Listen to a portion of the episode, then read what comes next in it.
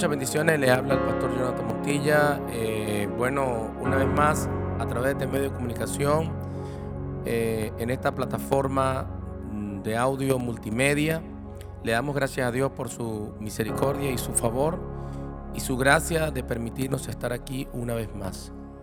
Este es el episodio 2 de, esta, de estos podcasts que vamos a estar eh, haciendo, que vamos a estar eh, efectuando por, por mandato de Dios, el sentido de Dios, que, que es importante mantener el contacto y la comunicación, porque si tenemos los medios y tenemos la unción y tenemos la gracia y tenemos el llamado para transmitir, también tenemos la responsabilidad de parte de Dios de hacerlo. Y sé que Dios va a traer mucho crecimiento en la iglesia y va a traer muchas bendiciones sobre la iglesia a través de su palabra. La Biblia dice que la fe viene por el oír y el oír la palabra de Dios. Así que prepárese porque lo que vamos a hablar en los próximos minutos puede ser crucial para su vida en el nombre de Jesús. Bueno, eh, hoy voy a hablar de un tema muy importante, de cómo eh, podemos eh, alcanzar el favor de Dios o cambiar los resultados por medio del arrepentimiento. Una de las cosas que, quiero transmitir a través de este medio de comunicación es que Dios es justo. La Biblia dice que justos y verdaderos son sus caminos y que lo que Dios permite o lo que Dios hace es justo, aunque se vea mal, aunque sepa mal, es justo. Cuando Dios emite un juicio sobre una persona, un individuo o una nación, ese juicio eh, de Dios tuvo, tuvo que pasar por la justicia justa de Dios. Y viene la sentencia. Y la sentencia se basa en el pecado que sube al trono de Dios. Y es allí cuando Dios, eh, eh, de alguna u otra manera, ha levantado hombres y mujeres de Dios que de alguna manera o del corazón de esos mismos hombres venga el clamor y el arrepentimiento. Pero algo sucede que es muy importante eh, entender antes de pedir el favor de Dios entender que si no hay arrepentimiento, no hay reconocimiento de pecado, no hay reversión del juicio. Muchos juicios que están en desarrollo, por ejemplo, ahora mismo en Venezuela, entendemos que hay un juicio. Esto no es algo que nosotros no podamos decir, lo decimos con mucha seguridad y seriedad. Y, y esto no es el resultado, porque a veces muchos predicadores, sobre todo los neopredicadores, que predican en función de, la, de, lo que ven y de lo que van escuchando y no por medio de la revelación. Y entonces si ven que hay un terremoto, entonces empiezan a hablar de terremoto. Si ven que hay una situación eh, eh, difícil, empiezan a hablar de situación difícil. Pero Dios dice que antes de que sucedan las cosas, Dios lo revela a sus siervos los profetas. Y Dios revela a sus siervos los profetas lo que va a ocurrir, porque ya se ha hablado de la profecía de los acontecimientos de Venezuela, profecía que para muchos no pensaba que eso iba a suceder, porque todos de alguna manera eh, eh, hemos querido que no pase nada en Venezuela y que lo que está pasando en el país, obviamente, eh, no, no hubiera o, o no pasara, pero está pasando. Entonces esto me lleva a mí a analizar la profecía. En el año 1989, Dios le, desde el año 1989, 88, Dios ha estado hablando a través de los grandes hombres de Dios, reconocidos por el Espíritu Santo y que eh, en ese momento hablaban de una potencial confrontación ciudadana en Venezuela. Y era imposible poder concebir en aquellos años que después de los años 88 eh, entran los años 90, 94 y comienza un movimiento de prosperidad, de, este, de, estos movimientos neopredicadores y bueno, allí comienza una serie de, de mezclas extrañas y por supuesto estas profecías eran fatalistas para aquel entonces y estaban en contra de la realidad de aquel momento, porque la realidad de aquel momento, para el año 88, era que éramos eh, uno de los países más ricos de América Latina. Y no solo era, era un país de los más ricos de América Latina, sino que tenía eh, eh, muchos recursos y muchas posibilidades. Además, Venezuela, uno de sus nombres era Venezuela Saudita por los hidrocarburos que allí se generaban, específicamente el petróleo, que llegó a ser eh, o, es una de las principales fuentes económicas del país. Y así se, desencadenó una serie de, profecías que fueron mitigadas y anuladas y, y de alguna manera desprestigiadas y echadas al olvido. Hoy vemos como muchos, sin querer, sin querer reconocer, tienen que acudir a lo que Dios dijo en aquel tiempo para entender lo que está pasando en este momento.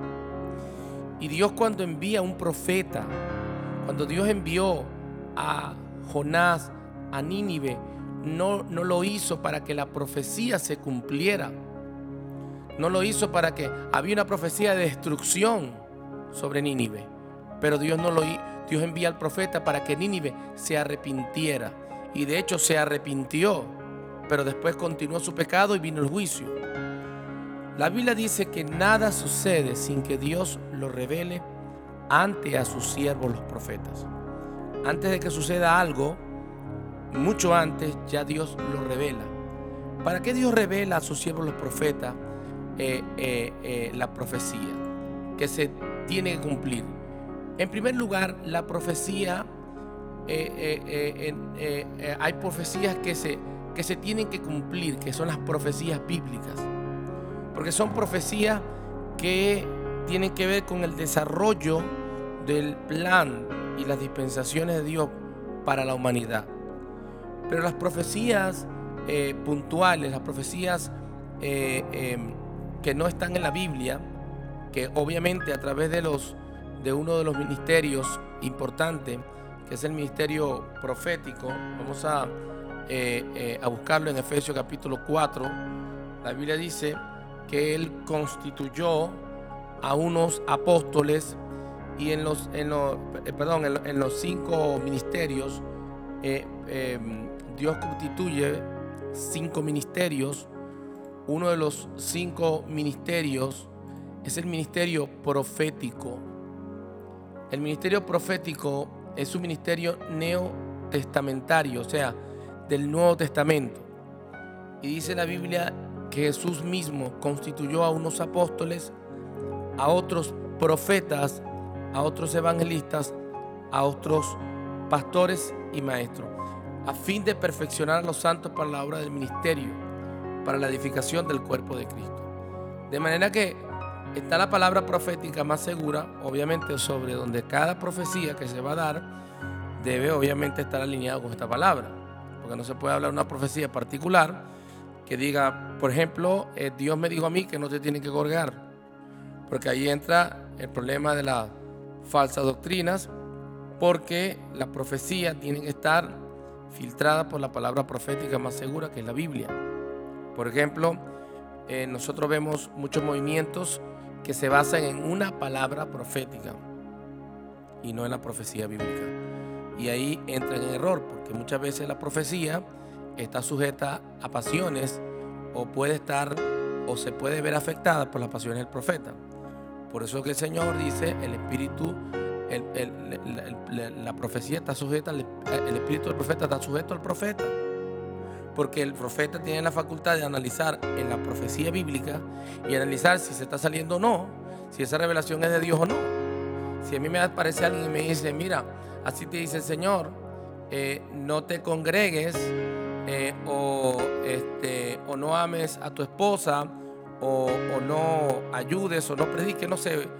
Y la Biblia me dice lo contrario, por tanto, y a ser discípulos a todas las naciones, bautizándolos en el nombre del Padre, el Hijo y del Espíritu Santo Yo le voy a decir con todo respeto, usted tiene una profecía, pero su profecía está equivocada porque está chocando con la palabra profética más segura. Entonces, estas profecías, por supuesto, tienen que estar alineadas a la profecía, a la palabra profética. O sea, no tienen que atentar contra la palabra de Dios, sino que alinearse y ajustarse. Pero es obvio que hay profecías que son reales y que son verdaderas. Una de estas profecías, pues obviamente, es la de los santos hombres de Dios. Eh, y cuando digo santos hombres de Dios, estoy hablando de hombres que, vigentes en Venezuela, que Dios los ha usado para dar una palabra que en un momento determinado no era viable. Por ejemplo, el profeta eh, Jorge Rasky, que no solamente era un evangelista, sino que eh, él operaba en, la profecía. Tenía profecía, muchas veces se le llamaba profeta, otras veces se le llamaba evangelista, pero él operaba en el espíritu profético. En el año 1988, él declara una profecía de los acontecimientos que están ocurriendo acá. Profetas de Dios que fueron en un momento dado y que han eh, hablado una palabra que es, eh, ha sido compleja y que ha sido en el momento de digerir, wow, todo está bien, te dicen que va a venir algo que está mal. Si no estás en el espíritu, puedes inclusive tratar de matar al profeta, tratar de matar la profecía. Pero en primer lugar, la profecía no tiene otro, otro, otro eh, objetivo, sino tratar de, de buscar los medios para que el pueblo de Dios pueda eh, eh, eh, hacer algo para cambiar y revertir los resultados. Y esto lo podemos ver en el libro de Génesis capítulo 18, cuando Abraham intercede por Sodoma y dice la Biblia en el verso 18, lo primero que Dios le dice a Abraham en el verso 16, Génesis capítulo 18, verso 16, y dice, y los varones se levantaron de allí y miraron hacia Sodoma, y Abraham iba con ellos acompañándolos. Y Jehová dijo, dijo, o sea, cuando Dios le dice, ya ahí este hombre tiene una palabra profética. O sea, tiene una palabra profética que tiene que ver con la predicción del futuro, de los acontecimientos que van a venir.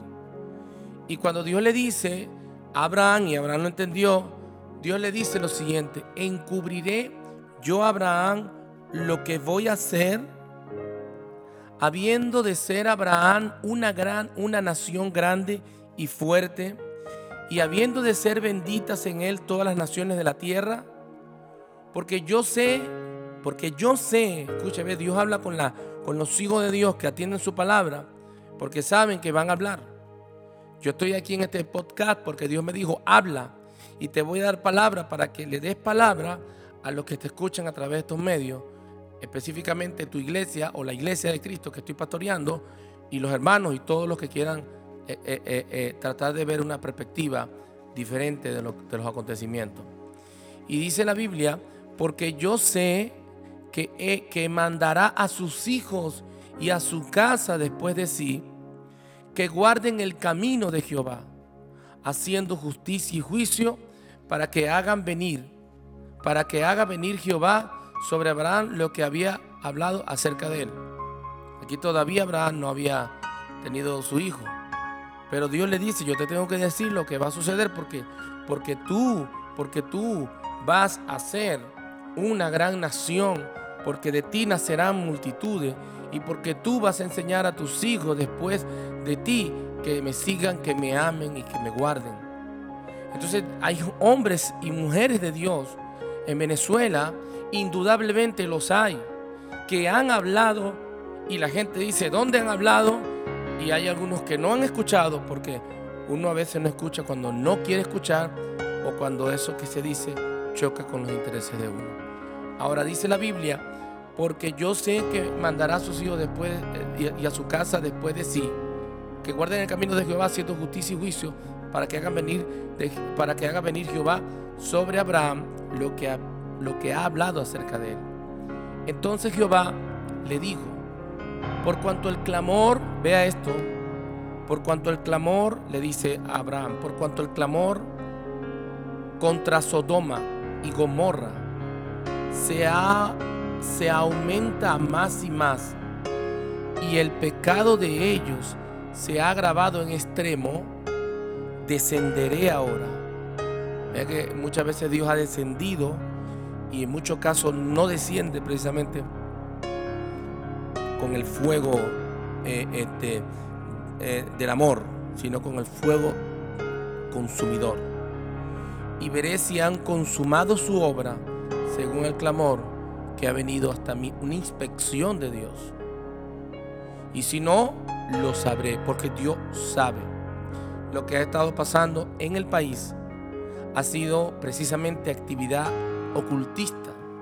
Ya no tan ocultista, porque descaradamente, eh, de alguna manera, eh, eh, lo que está pasando en Venezuela es un juicio que ha provocado y que ha sido profetizado porque Dios sabía que para este tiempo este país tenía que ser depurado porque este país, Venezuela, en su tiempo de abundancia, en su tiempo de, bendición, le dio la espalda a Dios. No reconoció a Dios. Se hacían, eh, eh, por ejemplo, en la Asamblea Nacional, independientemente de un lado o de otro. Por eso es que yo siempre digo que nosotros los cristianos estamos de un solo lado, porque no hay lados buenos ni malos. En el sentido del conflicto hay un solo lado oscuro que está detrás de todo esto para crear una confrontación entre venezolanos.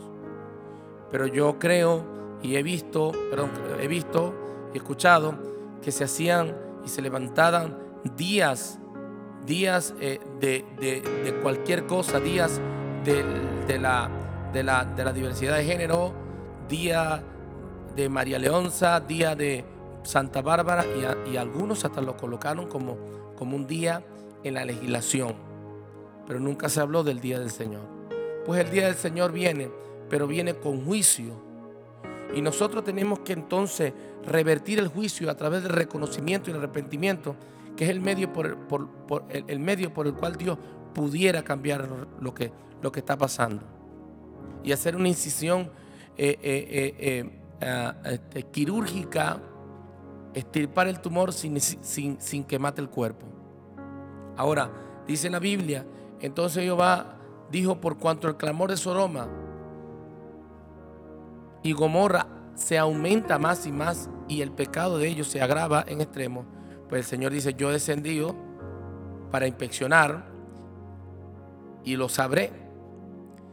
Y, si, se apartaron de allí los varones y fueron hacia Sodoma, pero Abraham estaba aún delante de Jehová. Porque, ¿sabe qué pasaba allí? Que allí estaba Lot en Sodoma. Dice la palabra de Dios que Abraham se queda en la presencia del Señor. Y Abraham se queda allí porque él tenía que hablar con Dios y pedirle y hacerle una petición especial que ha sido una referencia poderosa de lo que es un intercesor verdadero.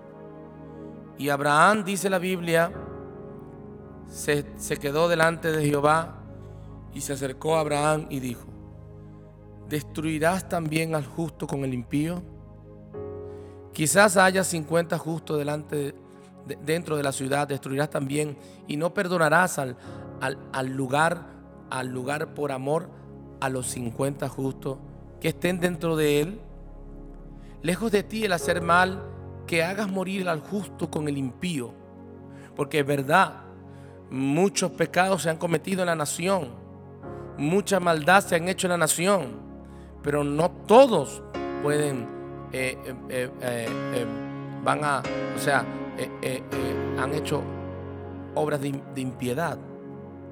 Entonces, los que tienen que hacer los hombres y mujeres de Dios es acudir a Dios y interceder y tener una conversación sin, sin debatir en el sentido de, tratar de poner en tela de juicio el juicio de Dios. Aquí Abraham habla y dice, Señor, pero vas a, a, raer al justo con el impío. Nunca, nunca tal hagas. El juez de toda la tierra no ha de ser lo que es justo? Entonces respondió Jehová, si hallare en Sodoma 50 justos dentro de la ciudad, aquí viene, perdonaré todo este lugar por amor a ellos. Vea que lo que va a pasar en Venezuela tiene que ver profundamente la visión y la perspectiva de la iglesia. Tiene que ver con la visión y la perspectiva de la iglesia. Y yo, eh, obviamente, voy a dejar este, este eh, podcast para una segunda, eh, para un segundo o un tercer episodio, ¿no? O un segundo, un segundo capítulo de este segundo episodio, porque es importante, vamos a dar tiempo bien a, a esto, lo que está pasando y, vamos a quedarnos aquí, pero vamos a, cerrar la idea. Abraham intercede y dice que habla con Dios sin, sin eh, eh, tratar de cambiar, porque Abraham que no tenía un deseo, tenía un interés. Y el deseo, obviamente, de él, o, el deseo natural, pero Abraham aquí no tenía un deseo natural, o simplemente que esté todo bien, porque Sodoma y Gomorra finalmente fue destruido. Pero, pero lo, que, lo, que, lo que Dios le dijo es que si ahí se levantara o si hubiera 50 justos, entonces Dios perdonaría. Y una de las cosas que pasó en el libro de Daniel, cuando Daniel hace la oración, y es importante esto porque yo he visto muchos ministros del Evangelio que están hablando de que de, de, de cosas buenas para el país y está bien, pero no están hablando del arrepentimiento. Porque sin arrepentimiento no puede haber avivamiento.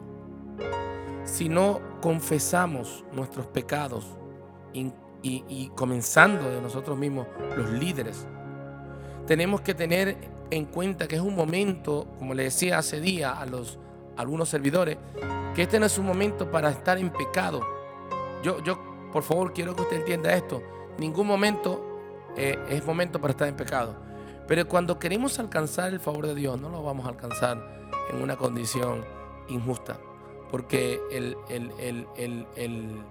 eh, Abraham no le habló de un justo hipotético. Le habló de justos, de gente que hace y que tiene el corazón limpio y que están eh, en, una, en un estado judicial justificado, y valga la redundancia, delante del juicio del trono de Dios.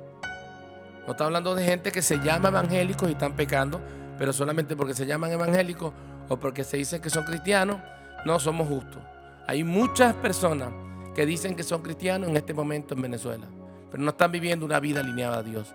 Inclusive entran en guerra en pecado y ahí puede haber muchos, muchos van a tener baja y muchos van a morir si no entienden que cuando entra el ángel de la muerte, lo único que este ángel de la muerte va a respetar es la sangre del cordero que está en, la, en los linderes de la puerta, en, el arco de la puerta. Esto, es importante y vamos también a hablar en el otro, en el otro segmento, vamos a hablar también de, de la consternación de muerte, porque Dios me habló que se va a desatar una consternación de muerte ya hay más de 126 muertos en Venezuela. Aquí no estamos hablando de algo hipotético. Ya, ya tenemos que dejar esa fantasía de que no está pasando nada. Estamos en el pleno desarrollo de una confrontación de venezolanos. Pero detrás de todo esto hay un juicio. Y detrás de los juicios también están los demonios que aprovechan. Porque cuando eh, eh, viene el juicio, dice la Biblia en Apocalipsis, dice que eh, cuando se desataron los juicios, dice que el, tercer ángel derramó su copa sobre los ríos y sobre las fuentes de las aguas y se convirtieron en sangre. Y yo oí al ángel de las aguas que decía, justo eres tú, oh Señor, el que eres y que eras el santo porque porque has juzgado estas cosas. ¿sí? Eh, no cuestionaron, pero estaban allí esos ángeles. Y ahí se desencadenó una situación terrible. Y dice, por cuanto derramaron la, la, sangre de los santos y de los profetas, también tú has dado a beber sangre, pues lo merecen. Miren, aquí no cuestionan, lo merecen. También oí a otro que decía, desde el altar decía ciertamente, Señor Dios Todopoderoso, tus juicios son verdaderos y justos. Lo que está pasando en Venezuela es un justo juicio de Dios, incuestionable. ¿Por qué? Porque no podemos justificar lo que Dios no ha justificado. Nosotros tenemos que buscar un solo camino y es el camino de perdón. Y dice la Biblia que cuando el ángel derramó su copa sobre el sol, dice al cual fue dado a los hombres, eh, eh, dado, fue el cual fue dado quemar a los hombres con fuego. Por eso los científicos hablan del recalentamiento, porque el, sistema eh, biológico, o sea, el sistema de del, campo natural, está apuntando a un, a un aumento cada vez más de la, de la, de la, de la, de la intensidad del sol. Y ellos hablan de que el sol va a tener tanta intensidad, tanta intensidad que va a quemar la piel. Pero ya esto es un hecho. Ya, está, ya hay gente que les ha dado cáncer en la piel. Y dice, los hombres se quemaron con el gran calor y blasfemaron el nombre de Dios. porque Ahí se desencadena. Ahí viene el diablo. Ahí viene el diablo a poner eh, eh, odio en medio de esto, lo que está pasando en Venezuela, unos, otros. Y yo veo como en los videos de un lado le dicen a otro, se maldicen. Y obviamente es un caos donde los demonios están buscando almas. Y cada vez que hay una marcha, el diablo se lleva uno, dos, ocho. Ahora hay más de 130 muertos. Es que, ¿qué es este momento? Este no es un momento para jugar al Evangelio. Este es un momento para ser cristianos, para ser justos, pedir el favor de Dios. Y yo, pues obviamente me voy a despedir de ustedes con mucha ansia de que mañana nos volvamos a ver en este mismo canal y vamos a continuar para hablar sobre el, proceso o, el, eh, eh, eh, lo que está sucediendo y cómo podemos nosotros, qué podemos hacer nosotros como iglesia del Señor para alcanzar el favor de Dios. Hay una forma bíblica de poder revertir la profecía y no es negándola, sino es arrepintiéndose. Bueno, el próximo segmento, en el próximo eh, capítulo de este segundo episodio, voy a, estar eh, ministrando en el Espíritu Santo esta palabra poderosa que Dios nos está dando. Vamos a hacer una oración que nos quedan dos minuticos para que el Señor se glorifique y se manifieste en cada uno de nosotros.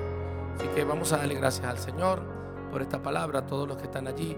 Eh, es, importante no, no eh, bajar el nivel de oración en estos medios de comunicación porque hay que orar. Hay gente que dice, no, no hay que orar porque el tiempo no hay que orar.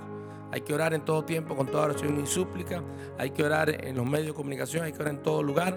Y si tenemos que orar por aquí, oramos. Yo no, yo, yo entiendo claramente que quiero unirme y que vamos a unirnos en oración todos los que están escuchando. Vamos a orar y pedirle misericordia al Señor y gracias y favor para que nos ayude. Padre, en el nombre de Jesús, te damos la gloria y la honra. Reconocemos tu poder y tu gracia. Señor, como decían esos ángeles, tus juicios son justos y verdaderos. Dios Todopoderoso. Señor, no cuestionamos lo que tú estés permitiendo o inclusive estés ejecutando. Te damos la gloria y la honra y clamamos a ti, no confiando en nuestra capacidad ni aún en nuestra justicia, sino en tus muchas misericordias. Oramos por el país, oramos por cada persona que está escuchando este mensaje, para que entre en, en una conciencia de arrepentimiento y se acerque a ti, Señor. Gracias, Señor, por poder transmitir a través de este medio, por darnos las herramientas y equipos necesarios para orar a través de estos medios y llevar el mensaje de Jesús. Señor, gracias una vez más por tu misericordia. Fortalece a la iglesia en Venezuela, fortalece a los intercesores para que sigan pidiendo tu gracia y tu favor en el nombre de Jesús. Amén y amén. Bendiciones.